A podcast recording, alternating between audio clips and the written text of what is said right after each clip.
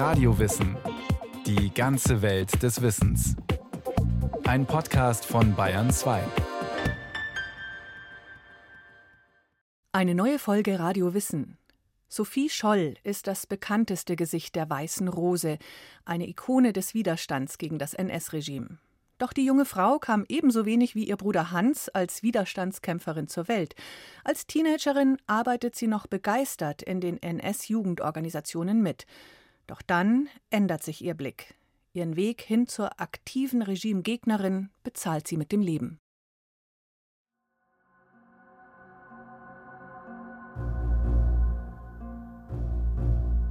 War es Unachtsamkeit, Absicht oder einfach nur die Nervosität, etwas Verbotenes zu tun? Der Stapel Flugblätter, der durch den Lichthof der Uni-Aula in München dem Hausmeister vor die Füße flattert, artikuliert Verbotenes.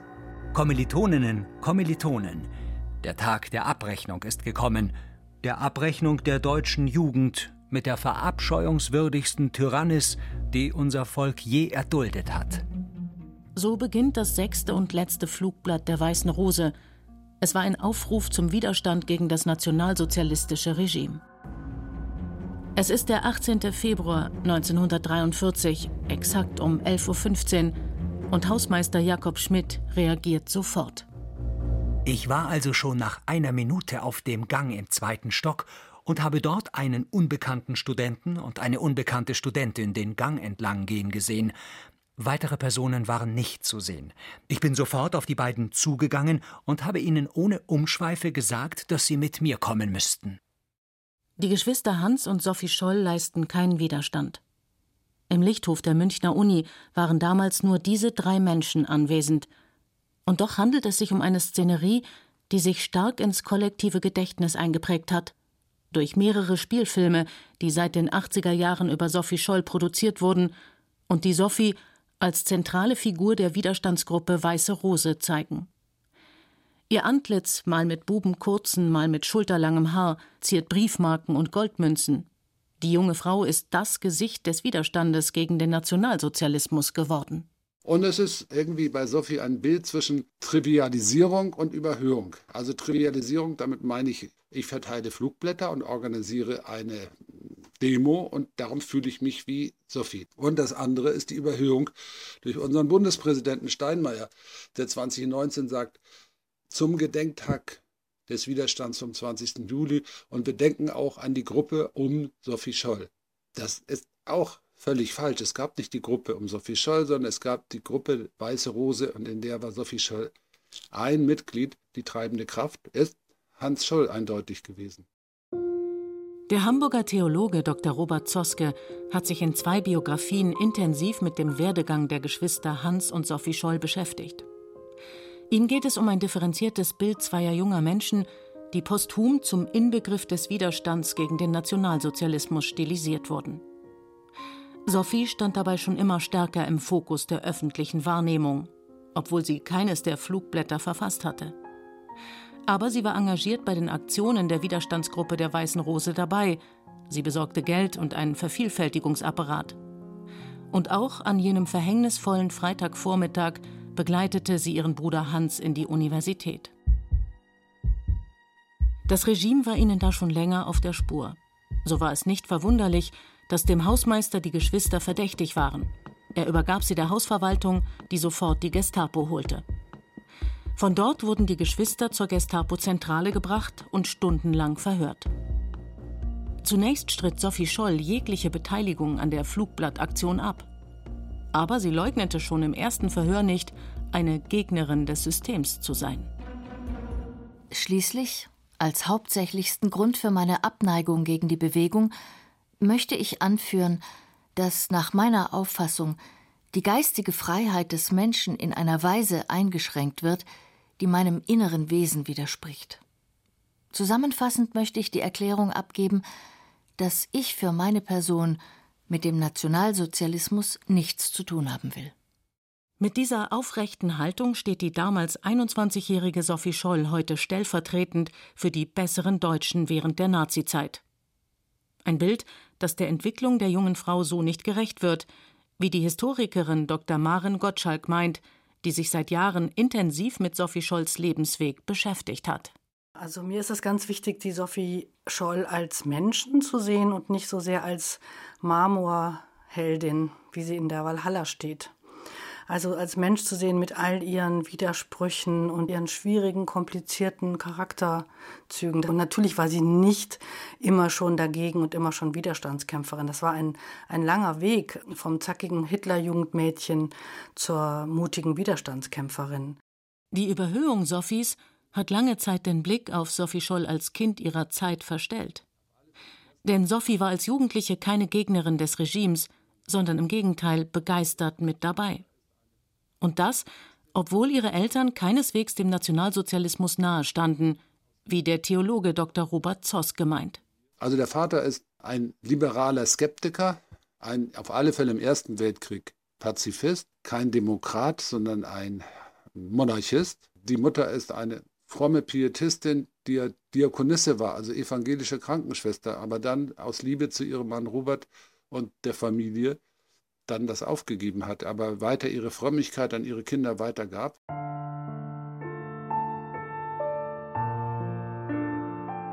Sophia Magdalena Scholl, gerufen Sophie, wurde am 9. Mai 1921 in Forchtenberg geboren, einer Kleinstadt im nördlichen Baden-Württemberg. Sie hatte fünf Geschwister, eines starb im Kleinkindalter. Ihr Vater war dort Bürgermeister. Als er nicht wiedergewählt wurde, wechselte er Berufstätigkeit und Wohnsitz, erwarb 1932 eine Treuhandfirma in Ulm, wo die Großfamilie später eine Wohnung direkt am Münsterplatz bezog. Ulm ist da schon auf dem Weg zur Nazi-Hochburg. Auch die Schollkinder lassen sich von der Begeisterung für die Bewegung anstecken, was die Eltern mit Skepsis begleiten. Wie ihre Geschwister engagierte sich auch Sophie bald in den verschiedenen Jugendorganisationen des NS-Staates. Bereits 1934 trat sie als 13-Jährige der Jungmädelschaft der Hitlerjugend bei, später dann dem BDM, dem Bund deutscher Mädchen. Sie machte bereits in ihren jungen Jahren regelrecht Parteikarriere als Jungmädelscharführerin, dann Scharführerin, dann sogar Gruppenführerin. Zuletzt war sie verantwortlich für über 100 Mädchen und organisiert Heimabende und Ausflugsfahrten. Die Historikerin Dr. Maren Gottschalk ich glaube, da sind die Scholl-Geschwister in die gleiche Falle getappt wie eigentlich alle Jugendliche damals in der NS-Zeit. Kinder oder Kinder aus bürgerlichen Familien wurden dazu erzogen, Verantwortung zu übernehmen. Und genau das wollten sie. Das war sozusagen der Punkt, wo man sie so gut packen konnte. Also man hat ja den Kindern und Jugendlichen zugerufen, wir brauchen euch, um dieses neue Deutschland zu schaffen und ihr müsst füreinander da sein. Wegen persönlicher Differenzen gibt Sophie das Amt der Gruppenführerin auf bleibt aber weiterhin beim BDM, sogar zwei Jahre länger, als es ihre Pflicht gewesen wäre. Erst 1941 tritt sie aus den nationalsozialistischen Jugendorganisationen aus. Sie wird ja von Klassenkameradinnen als 150-prozentige Nationalsozialistin beschrieben, vor der man sich zu fürchten hatte, weil man, wenn man etwas gesagt hätte, was nicht korrekt sei, das hat dann Sophie sofort gegen sie verwandt. Also sie war schon total begeistert und Hans hat sich ja noch mm, zu Beginn des Krieges überlegt, ob er nicht Offizier werden sollte. Aber Sophie hat genau wie ihr Bruder Hans auch eine musische Seite. Sie zeichnet gerne und viel. Zum Beispiel illustriert sie die Geschichte von Peter Pan, dem Helden, der angesichts der Wirklichkeit ein ewiges Kind bleiben will. Ja, für mich hat Sophie Scholl zwei sehr verschiedene Seiten. Sie ist auf der einen Seite eine ganz humorvolle, lebenslustige, lebenshungrige junge Frau, auch sportlich, empathisch, sie ganz viel vorhatte im Leben. Und dann hat sie aber auch eine zweite Seite, eine sehr grüblerische, ernste, fast schon selbstquälerisch strenge, so wie sie sich auf sich selber schaut und die Ansprüche, die sie an sich selber stellt, dass man manchmal denkt, mein Gott, du bist noch so jung du kannst doch viel freundlicher mal mit dir umgehen. Doch wann sich bei Sophie eine regimekritische Haltung entwickelt, lässt sich nicht genau sagen. Es gibt keinen konkreten Wendepunkt, wohl aber Irritationen. So eine Irritation war die Verhaftung und der Prozess gegen den älteren Bruder Hans in den Jahren 1937-38. Er wurde angeklagt wegen bündischer Umtriebe und dem Verstoß gegen Paragraf 175 der Homosexualität unter Strafe stellte. Auch Hans war ab 1933 begeistert bei den nationalsozialistischen Jugendorganisationen dabei.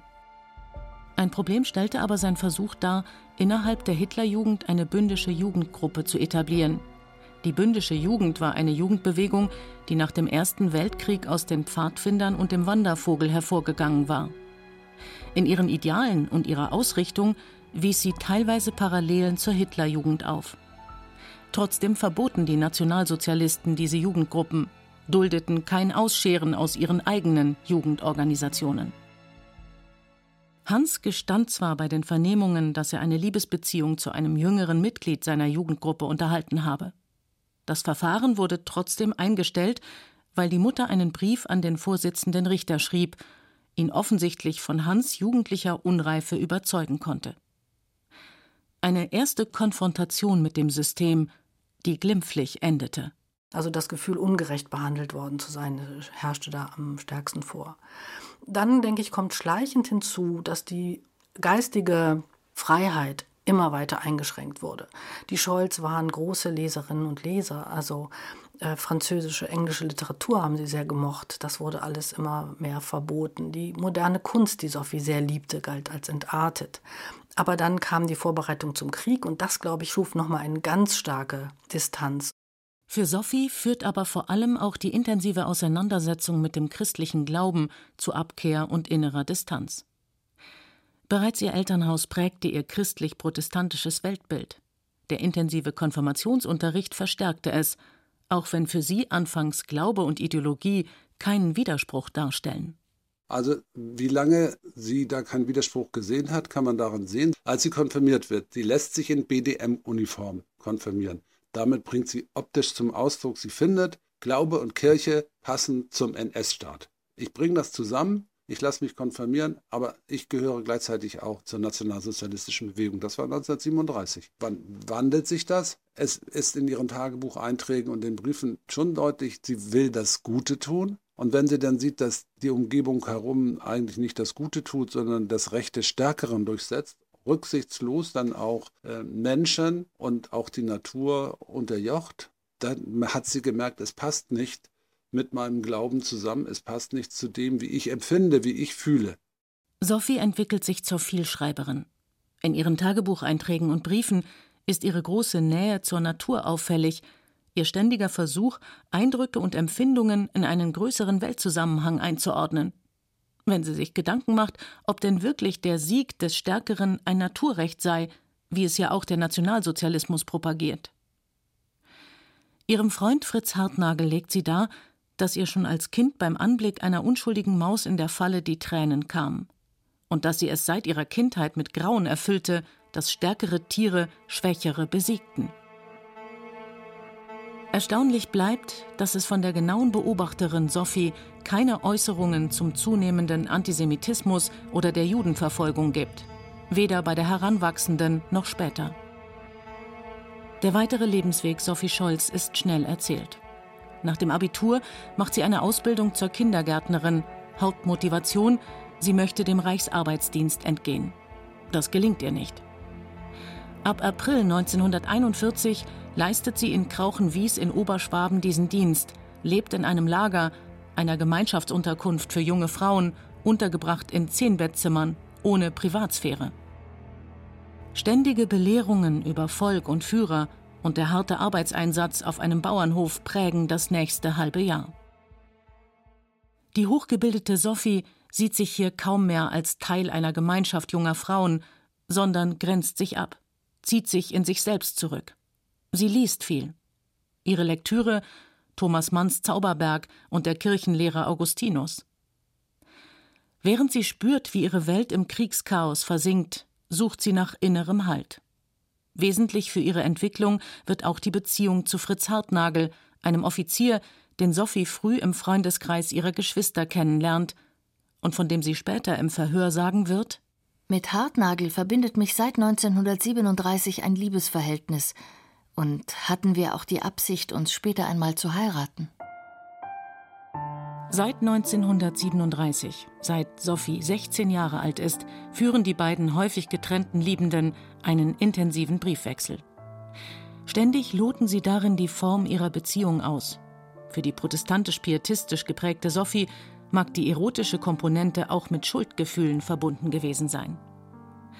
Aber Sophie begleitet ihn aus der Ferne auch zu seinen jeweiligen Einsatzorten.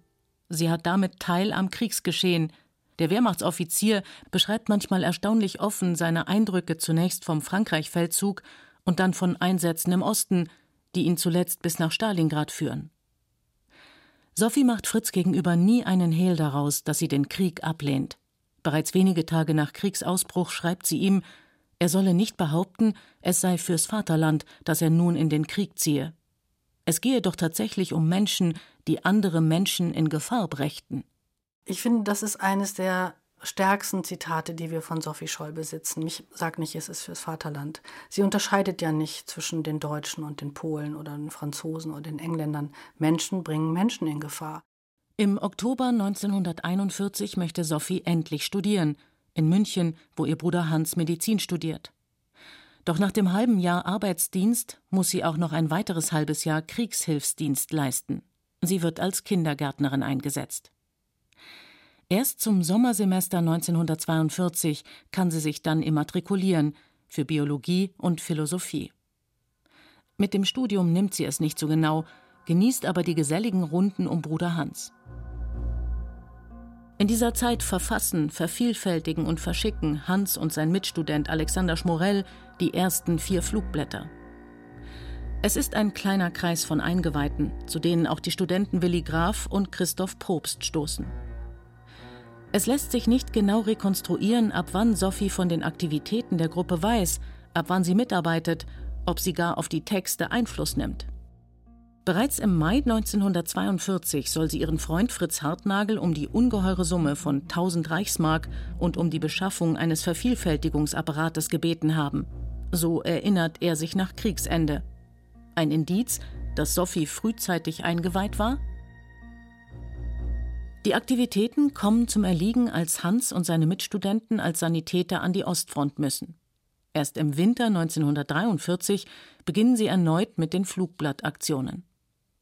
Ermutigt fühlen sie sich durch einen Studentenaufruhr. Der Anlass? Gauleiter Paul Giesler fordert bei einer Rede die Münchner Studentinnen auf, sie sollten besser dem Führer Kinder schenken, anstatt zu studieren. Seine Adjutanten könnte er zur Verfügung stellen. Tumultartige Szenen folgen, die die Mitglieder der Weißen Rose als revolutionäres Potenzial in der Studentenschaft deuten.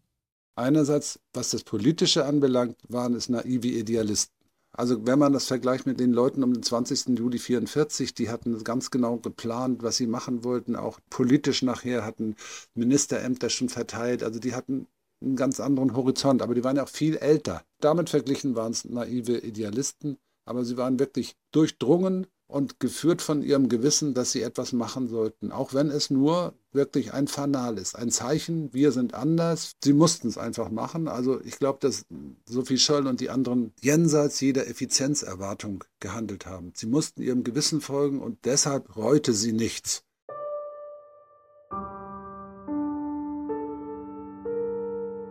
Anfang Februar 1943 kapituliert die 6. Armee in Stalingrad. Der Anlass, dass die Gruppe die sechste Flugblattaktion startet, in der Überzeugung, jetzt müssten die Deutschen doch aufgewacht sein. Als Sophie und Hans verhaftet werden, scheinen Sophies Ängste wie weggeblasen. Sie wirkt auf alle Beteiligten aufrecht, klar und konzentriert. Ihr anfängliches Leugnen im Verhör gibt sie auf, als die Gestapo sie mit den Fundsachen nach der Durchsuchung von ihrer und Hans Wohnung konfrontiert. Am Ende der zweitägigen Verhöre verneint sie die Frage, ob ihr ihre Handlungsweise nicht doch wie ein Verbrechen erscheine. Ich bin nach wie vor der Meinung, das Beste getan zu haben, was ich gerade jetzt für mein Volk tun konnte. Ich bereue deshalb meine Handlungsweise nicht und will die Folgen, die mir aus meiner Handlungsweise erwachsen, auf mich nehmen. Das Terrorregime war aufgeschreckt. Bereits vier Tage nach der Verhaftung der Geschwister sowie von Christoph Probst wird in einer eilig einberufenen Sitzung des Volksgerichtshofes unter Leitung des extra aus Berlin angereisten Richters Roland Freisler das Urteil verkündet. Tod durch das Fallbeil. Das Urteil an Sophie und Hans Scholl sowie Christoph Probst wird nur vier Stunden später vollstreckt. Bei der Hinrichtung offenbart das Nazisystem seinen ganzen bürokratisch-amtlichen Schrecken. Das Protokoll über die Vollstreckung des Todesurteils an Sophie Scholl hält fest: Der ganze Hinrichtungsvorgang, der sich ohne Zwischenfall vollzog, dauerte vom Verlassen der Zelle angerechnet 48 Sekunden. Die Verurteilte war ruhig und gefasst. Und das ist ja das Besondere an Sophie Scholl, dass sie, sie hätte ja einfach stillhalten können, den Krieg sozusagen überleben Sie wollte natürlich nicht sterben, sie wollte ja sich nicht erwischen lassen und, und wollte sich nicht opfern. Aber sie konnte auch nicht mehr tatenlos zusehen. Sie musste etwas tun. Das Tolle an Sophie Scholl ist nicht, weil es ja nicht stimmt, dass sie ganz früh schon Antinationalsozialistin war. Das Tolle ist, dass sie nach so vielen Jahren eifrigem Nationalsozialismus dann 1942 schreibt, habe ich bisher geträumt, manchmal vielleicht, aber ich glaube, ich bin aufgewacht. Und dass sie sich dann umdreht und sagt, ich muss einen anderen Weg gehen, ich muss mich ändern, das ist doch großartig. Es zeigt, dass ein Mensch sich ändern kann, dass er dazulernen kann. Und man kann sehen, dass junge Menschen etwas bewirken können, auch wenn sie vor Ort in der Zeit nichts bewirkt haben. Beide sind ja doch, aber so viel noch mehr als Vorbilder heute so präsent, dass sie ja etwas bewirkt haben.